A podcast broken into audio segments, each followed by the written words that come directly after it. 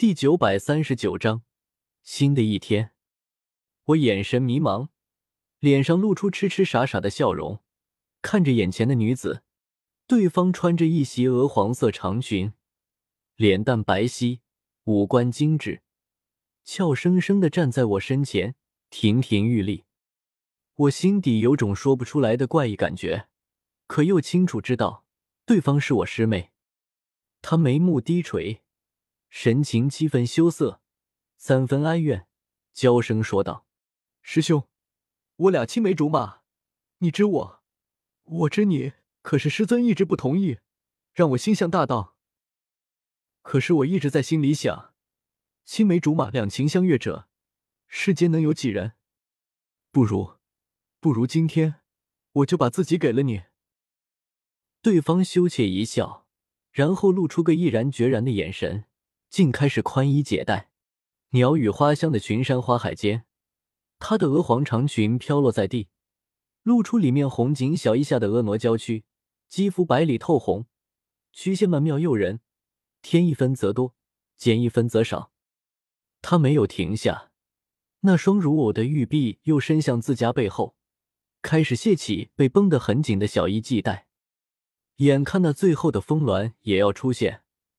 我看得完全入神，痴痴呆呆傻笑着，直到耳旁陡然响起一道冷冰冰的声音：“纳兰叶，你在干什么？”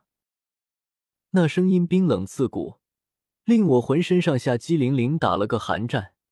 扭头看去，竟也是个女子，娇躯婀娜，身着紫色长裙，头戴黄金凤冠，一双丹凤眼妩媚妖娆。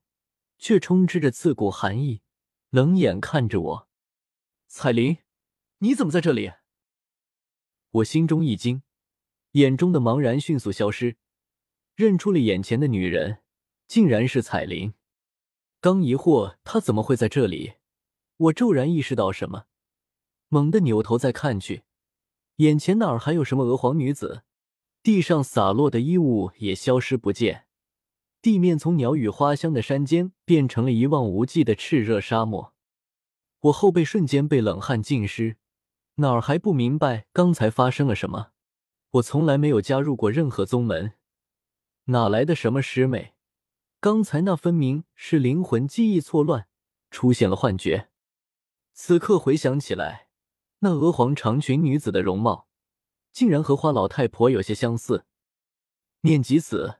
我忍不住一阵干呕，看花老太婆那个老态龙钟的死样，在斗圣中也是属于年老的，天知道年纪到底有多大。呵呵，真是如蝇逐臭。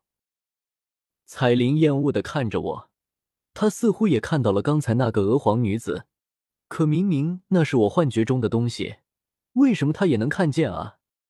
我极其尴尬，恨不得一头钻进沙子底下去。细细一算，我和彩铃之间，自从在蛇人小世界一别，他返回西北疆域的塔格尔沙漠，我留在中州闯荡，两人竟已经有数年时间没有见过。上次见面还是在上次。彩铃，不是你想的那样，我刚才那是在和人生死决斗。我有些心虚的辩解道：“对方还是斗圣强者，太强了。”我才不小心中招的！滚，不要再来我的世界了！彩铃冷笑，一挥手，夹杂着热浪的干燥风暴吹起，卷起漫天黄沙，将我打飞出去。眼前一黑，再看时已没了彩铃的身影，而与花宗斗圣的灵魂对抗还在继续，这令我是又惊又怕。刚才幸亏彩铃出现。不然，此刻我恐怕已经深陷幻境中，肉身停滞动弹，然后被花老太婆抹去灵魂，彻底死在这里。你个糟老婆子，真是坏的很！我心中杀意陡然大增，意志也愈发坚定。心念一动间，我一道分神再次回到刚才那片黄沙世界，直接将彩铃的灵魂力量调动过来。我与彩铃的灵魂之间。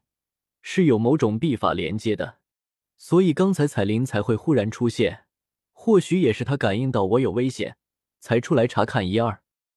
此刻感受到我的牵引，彩铃竟然没有反抗，任由我将他的灵魂力量牵引而来。明明刚才还让我滚的，就像是压到骆驼的最后一根稻草。当彩铃的灵魂力量忽然出现，化作一条七彩巨蟒，张开血盆大口朝花老太婆吞下时，她神情巨震，终于坚持不住了，眼耳口鼻。乃至眉心都有鲜血渗出，流淌在那充满褶皱的皮肤上，格外渗人。无声无息间，他没了声息。那股一直朝我冲击而来的磅礴灵魂力量，也陡然消散于冥冥之中，令我整个人灵魂一松，喘了口气。他死了。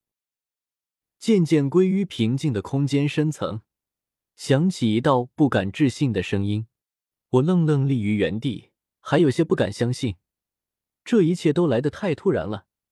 一位斗圣强者就这么死了，居然被我杀了！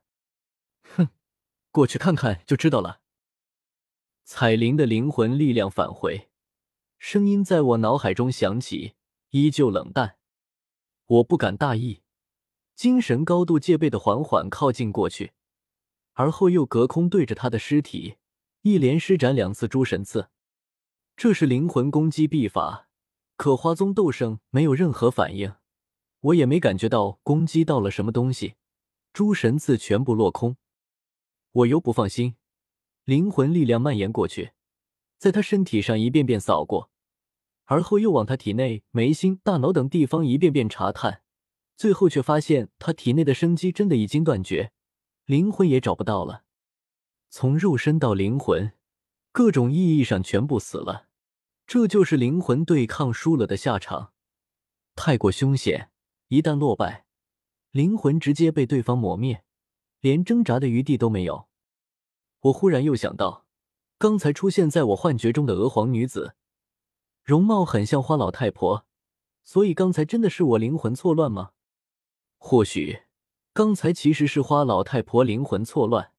娥皇女子真的就是年轻时候的花老太婆，她的灵魂也已经坚持不住，她心中也有很强的执念，所以刚才的一切也都是她的幻觉。我，我真的杀了一位斗圣。我喃喃说道。彩铃盘踞在我脑海中，没有说话。我仰天大笑起来，神情极为兴奋。哈哈，少年出西北，今朝斩斗圣。在反复确认对方真的死了，不是诈尸，也不是耍诈后，我大踏步走到花老太婆尸体前，心中念头不断涌现，想了又想后，目光在她尸体上不断扫过，最后小心翼翼的将她手指上戴着的那戒取下来。斗圣尸骨其实也是一种很高阶的灵材，有很多用处。我目光闪了闪，最后还是没有去动他的尸身。选择当个人，双手泛起银白光芒，伸手一划，他尸身附近的空间顿时卷动折叠起来，将这具尸体掩埋住了。我将他葬在了这空间深处，无人知晓，也无人祭拜，或许会一直到时间尽头吧。